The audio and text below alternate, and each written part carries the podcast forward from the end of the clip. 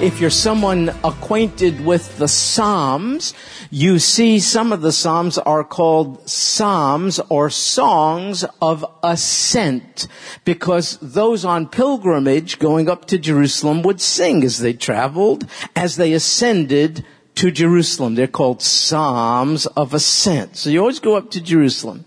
Just to give you some geographic bearings, it's about 35 miles from the Mediterranean Sea and it's about 20 miles from uh, the Dead Sea. The present walls of the old city of Jerusalem, which is made famous in depictions of it all the time, are really not that ancient. They only date to the 1500s. Uh, the present walls surrounding Jerusalem were built by someone named Suleiman the Magnificent. Uh, they contain eight gates today. You can enter the city of Jerusalem through any one of these eight gates in these walls. Jerusalem, as you know, is a very significant place. Did you know? It is the last known place of the Ark of the Covenant. It is where Solomon built his magnificent temple. All the kings of Judah ruled and reigned from this capital city, uh, Jerusalem. And of course you know that Jesus was there. That makes it really, really significant. He was really there to the max. He preached there. He performed many magnificent miracles there. He entered the city. Do you remember reading about it? He entered the city as a suffering servant, as a suffering Messiah. He wept there. Yes.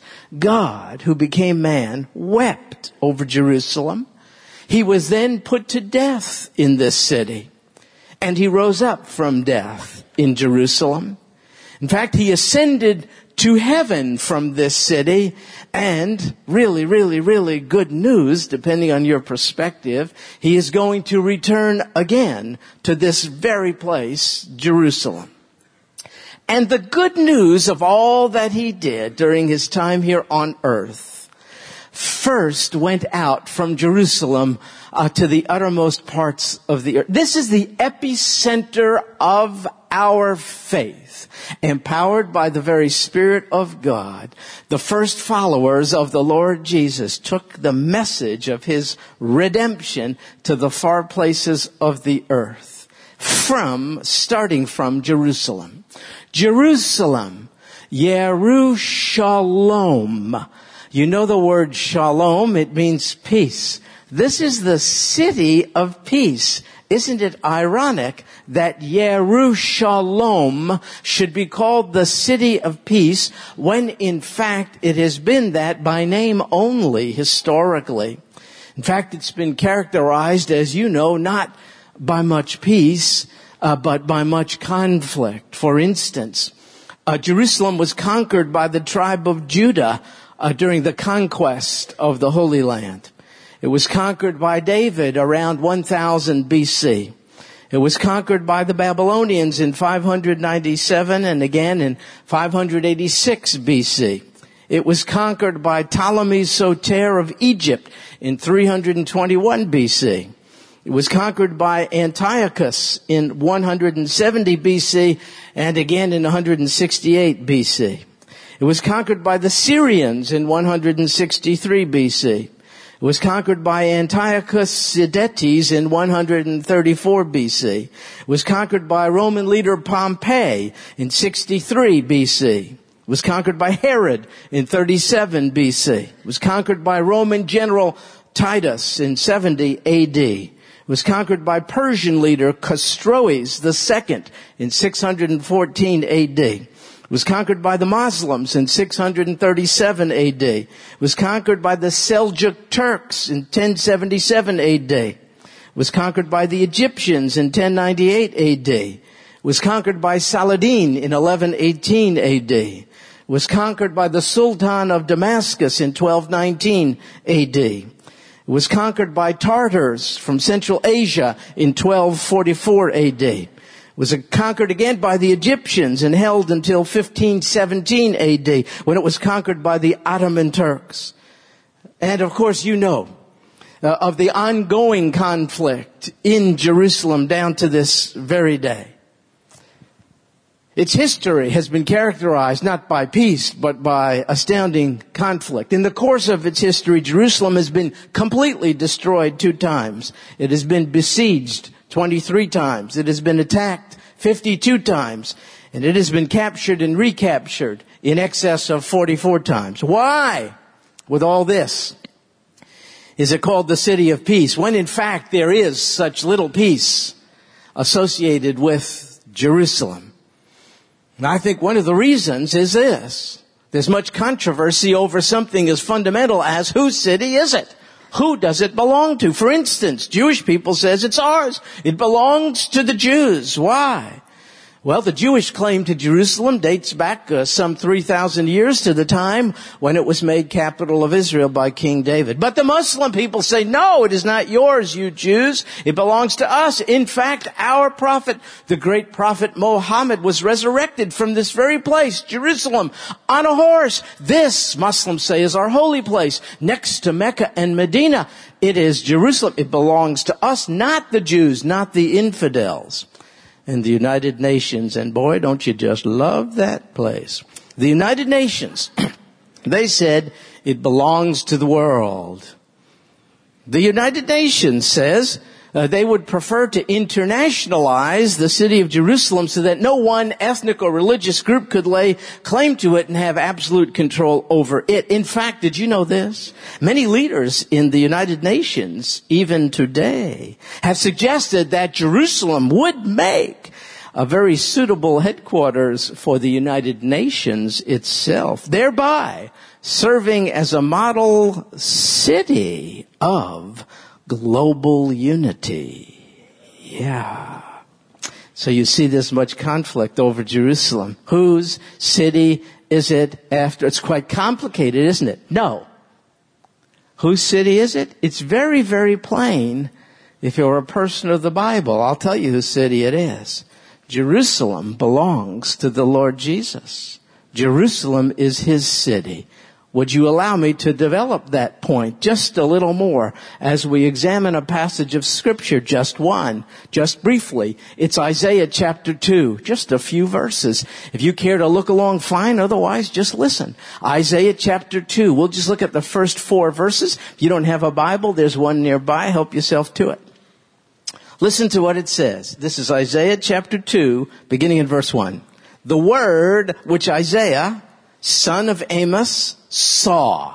See, that's how oftentimes prophets of God in those days, before the 66 books of scripture were completed, that's how they received it as they were writing it. They saw it in a vision. So this says, uh, this is the word which Isaiah, the son of Amos, saw concerning Judah and Jerusalem. So that's one of the 800 plus times uh, the city of Jerusalem is named in the Bible.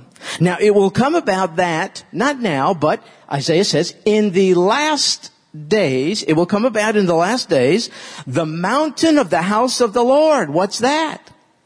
That, folks, is Jerusalem. It will come about in the last days that the mountain of the house of the Lord will be established, notice, as the chief of the mountains, and it will be raised above the hills, and all the nations will stream to it. You know what that means? It's a kind of a metaphor, a poetic metaphor, and it sort of means this, no more high places. A high place in the Bible is a place of worship but oftentimes of false deities. This is saying that in that day, in the last days, I'm no date setter. It simply says in the last days, Jerusalem will be the place that the nations flock to. They will not, people will not make pilgrimage. Here I'll offend some, but that's the way it goes. They will not be making pilgrimage to Rome. They will not be making pilgrimage to Mecca. No, the nations will make pilgrimage to Jerusalem. There will not be competing false religions. There will not be counterfeits. There will be no longer any pretenders to the throne because the Lord will establish himself in this particular city in the last days. Jerusalem. And it says it'll be raised above the hills, get the picture, raised up, and all the nations will stream to it. Now that's an interesting kind of a metaphor because generally, generally when we think of a flowing stream of water, we think of the water flowing down.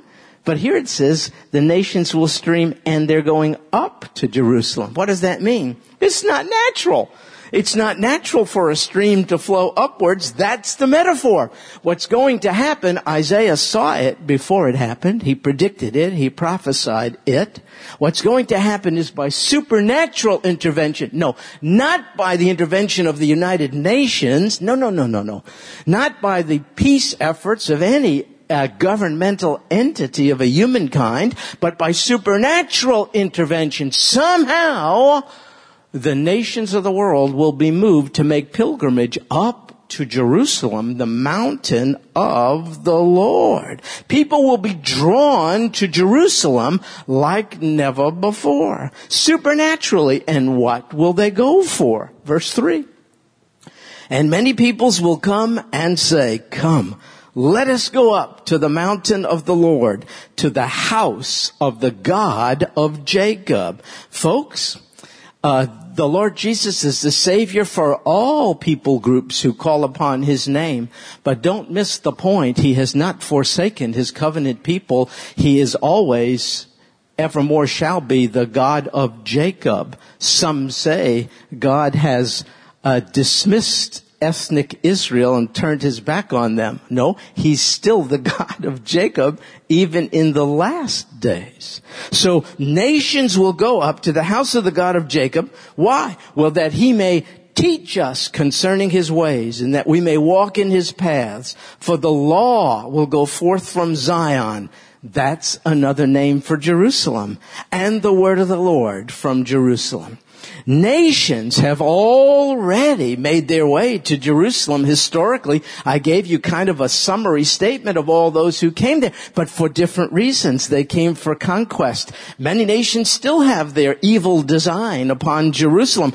Uh, but in this day, according to Isaiah, I believe him, it's the word of God. In this day, in the last days, nations will go to Jerusalem, but with a totally different a purpose in mind. They will go to hear from the Lord Jesus. They will go to learn of His ways. They will say, we have done things our way. We've had a mess of things. Now, oh God, we want to do things your way. In the last day, they will go up that He may teach us concerning His ways and that we may walk in his paths. People from all over the earth will go up to Jerusalem in that day so as to learn of God's ways and so as to do things finally his way. And verse four, he will judge between the nations and he will render decisions for many peoples and they will hammer their swords into plowshares and their spears into pruning hooks. Nation will not lift up sword against nation and never again will they learn war. In that day, the Lord will judge and he will rule from a very specific place. It is Jerusalem. He will from that base of operations resolve conflicts between nations. And therefore there will be no war. And since there will be no war, there will no longer be need for weapons of war. Do you know what that's like? Let me answer that for you. No, you don't, and neither do I. We don't know what it's like to live without war. We don't know what it's like. And the cost is great. Financial, uh, material, human life. It's just become part of our rather harsh reality. And even though I participated in and support our military, I must tell you, I wish it wasn't necessary. I look forward, it is necessary, so I support it, but I, am telling you, I wish it wasn't. We can't work things out peaceably It's because of what's in us. We are not peacemakers by definition, not on a personal individual scale, and surely not on a national scale. So we go to war. We can't settle things otherwise. But in that day, says Isaiah, oh, the Lord himself will settle conflict between nations. Therefore, there will no longer be any need for war, and therefore, expenditures will no longer have to go into military armament. In fact, they'll go into agriculture. So instead of destroying people, people will be fed and cared for. This will be under the governance, not of any human administration. Surely you're not hopeful of any person correcting the ills of the world world, it will come under the divine administration of the King of Kings who will rule and reign during a 1,000 year earthly reign from the epicenter from Jerusalem. And the nations will hammer weapons, swords, plowshares. They will be turned into spears, their spears into pruning hooks, agricultural, garden tools, in other words. No more mortars and cannons, garden tools. And so it is from this place that we're speaking about Jerusalem, uh, that the Lord Jesus will take control of the earth. This will be the center, Jerusalem, of his rule and reign on earth. He is very, very, very interested in Jerusalem and he is not alone. Would you like to guess at who else is very interested in Jerusalem? Satan is. Why? Because Satan wants what only the Savior deserves. Satan wants to be like the Most High God. That's what he said. I will be like the Most High God. Satan wants worship. Satan wants control. Satan wants authority. But those things are due the Savior, not Satan. So the Savior has his eye on Jerusalem. And because of it, so too does Satan because Satan does not want the Lord Jesus to rule and reign from Jerusalem. Do you think Satan wants the diverse peoples of the world to be united in a common allegiance and devotion to the Lord Jesus Christ? I assure you, he does not want that to happen. He knows the Bible. He knows of Jerusalem. It isn't Rome. It isn't Mecca. It's no place even in the great republic Republic of Texas to which the Lord Jesus will return and rule and reign from. It is this particular place, Jerusalem. Uh, Satan read of it 800 plus times in the Bible and therefore he's trying to wrest control of it away uh, from the Lord Jesus so that he in a temple to be constructed there by his number one representative, Antichrist, he can receive worship. You see? He is not a creator. He's a, cre- Satan. He's a created being, but he is a counterfeiter. So he counterfeits the real thing. Whatever is true, whatever is due the Lord Jesus, he wants in a counterfeit kind of a way. Now I, uh, belabor that point for this reason. People ask all the time, what's going on in the Middle East? Why can't those people get it together? Why can't they just live peaceably together? What's going on? Well, those are people who are trying to find an explanation for the conflict in the Middle East in geopolitical terms. That's why our government's best efforts to effect peace in Israel will miserably fail. Because the issue is not geopolitical. Don't build here, it's ours, build there, it's yours. That's geographic. That's political. That's not the issue. The conflict is based on the, on the, behind the scenes cosmic spiritual battle between Satan and Savior. Jerusalem is dinky. There's nothing to it for crying out loud. It could be swallowed up, I don't know how many times by Houston. Why isn't the world's attention on Houston for crying out loud? We got all kinds of stuff. We got oil and really great Mexican food and stuff like that. What are you schlepping over there to Israel for crying out? They don't even speak the same. Why don't you leave those Jews alone? Look how small they are. Leave, what are you bothering them? Go after Houston. But the Bible doesn't mention Houston. The Lord Jesus, no offense, Even the Lord Jesus is not coming to Texas. He's going to He's going to Jerusalem, Yerushalayim. It will be the city of peace when the Sar Shalom, that's his name in Hebrew, when the Prince of Peace rules and reigns from it. He's such a good God. He's letting us come to the end of ourself.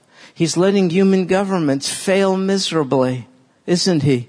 He's bringing us all to the end of ourselves so that we join the throng of those who are ready to go up to Jerusalem in the last day so as to learn from Him, so as to hear Him, so as to walk in His path, so as to do things God's way. So in the future, uh, diverse peoples representing diverse nations and coming out of diverse religious groupings uh, will come to Jerusalem in universal adoration of the Lord Jesus. And do you think Satan wants that to happen? I, I assure you he does not.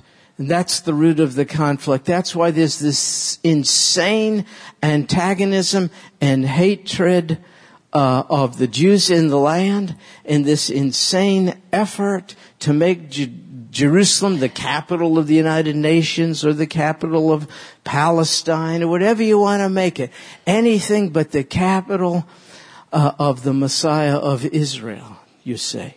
So uh, I shudder at the thought that our country may one day so drift uh, from a governmental point of view that it ceases to uh, support uh, Israel's not only right to the land, but Jerusalem as the undivided capital of Israel. Because if that happens, I think you can see God remove his hand of blessing uh, from upon the United States uh, uh, uh of America. He said, that is my city.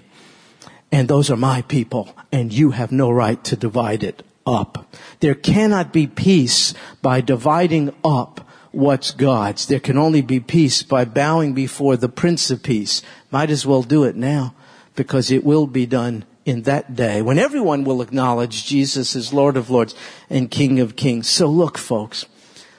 Uh, no, Jerusalem doesn't belong to the Jews. No. Jerusalem surely doesn't belong to the Muslim people and, and oh my goodness. It surely doesn't belong to the United Nations. What a waste of taxpayer money. Uh, uh, I'm not the pastor, so I could say these things. Um, uh, it belongs to the Lord Jesus.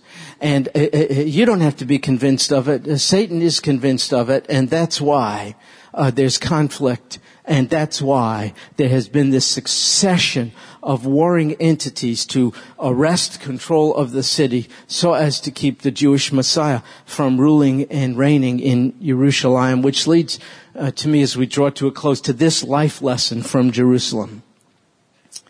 The ultimate conflict in life is between Satan and Savior. Uh, the ultimate conflict in life has nothing to do with health care plans, economies, Democrats and Republicans. Come on. That's puny stuff in comparison to cosmic issues. The ultimate conflict in life is between Satan and Savior.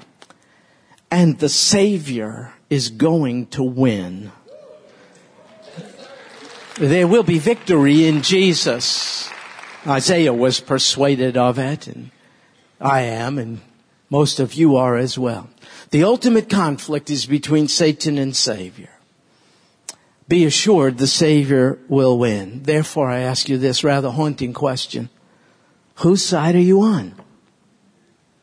Yeah, Jesus is the right answer. I hope you come up with the right answer. It's not political. It's not geographical.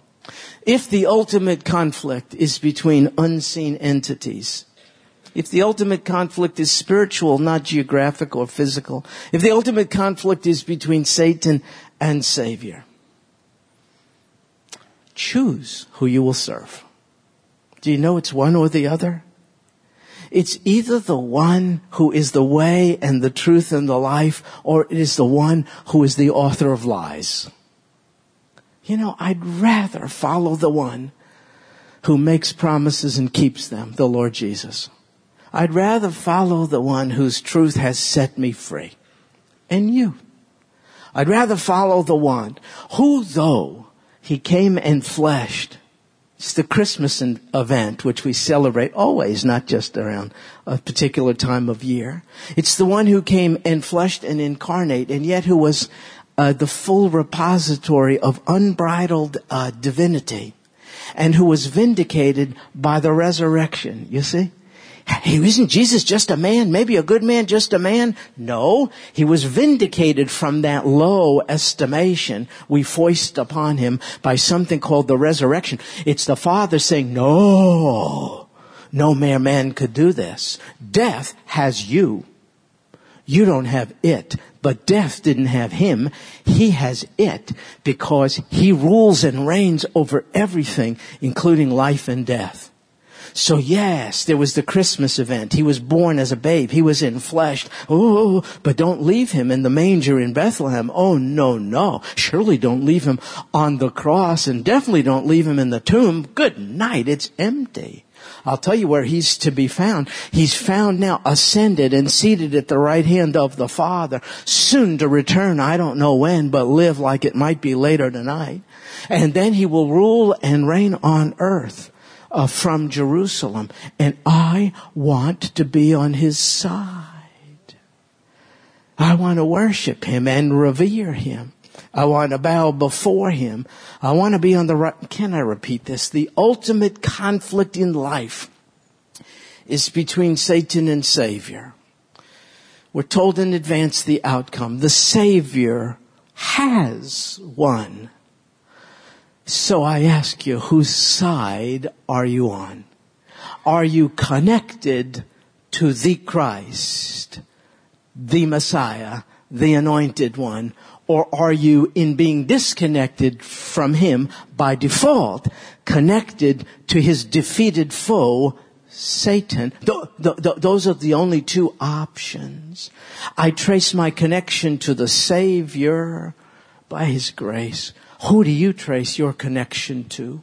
Don't you see how important it is? And especially as we think about Christmas, the Christmas event and his coming, and especially as we sing these marvelous uh, carols and all the rest, I hope you're taking the opportunity to be sure you by faith have established the right connection with the victor.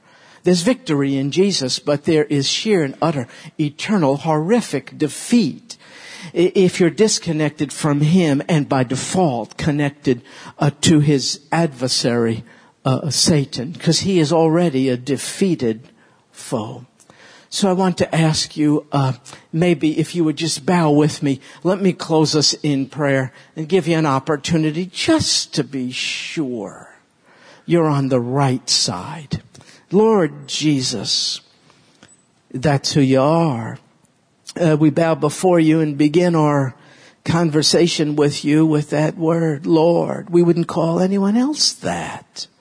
Lord, you are master. You have mastery over life and you have mastery over death so that it no longer has its sting. It's been, it's been removed by resurrection. How did you do that? Wow. It must really be something to be you, God, Thank you for coming. This is overwhelming to us. It's not Santa who we think about these days. How silly is that? We don't worry about Santa coming to town. Jesus, you came to earth. You left your father's home above and you came in the most humble way so as to demonstrate to us we don't have to fear you. You don't bite. You came as a babe grew as a man to suffer and die. And this you did. And the very city to which you will return mercifully and graciously impaled you on a cross. The very people who you suffered and died for called for your crucifixion. Crucify him! Crucify him! They cried out. And yet you wept because you're merciful in your compassion. Oh God, how different you are from Satan. As different as light from darkness. That's who he is, the Prince of Darkness, isn't he? And you are the author of light. Lord Jesus, you've come gently. You've come to lead us and you've come to woo us. You haven't come to impose yourself upon us. You haven't come to exploit us. You're not like the evil one at all. In fact, you can't be tempted by sin. You're the sinless one. You're pure and holy. You are truth. You're good. You are compassionate. Lord Jesus, what will it be like to see you face to face? Oh my goodness, we're excited about the thought. Probably we're not ready just yet, are we? Or we would be seeing you. At the right time, you'll come. Thank you, O oh God, already for winning the victory. When we sing victory in Jesus, Lord Jesus, it's not just words, it's truth. We sing it because it's true. Thank you for obtaining it for us.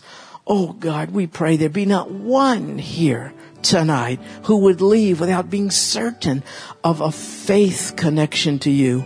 A, faith connection established by choice. One saying, I choose to be connected to you, Victor triumphant Savior, Lord Jesus, come into my life, save me. Let me share in the victory throng who goes up to Jerusalem when you return. Oh God, I pray there be no excuse that seems valid to anyone here tonight that keeps them from you. Oh God, in the power of your Holy Spirit, I pray you would have your way and redeem those who you came to redeem. And this we pray in Jesus' name. Amen.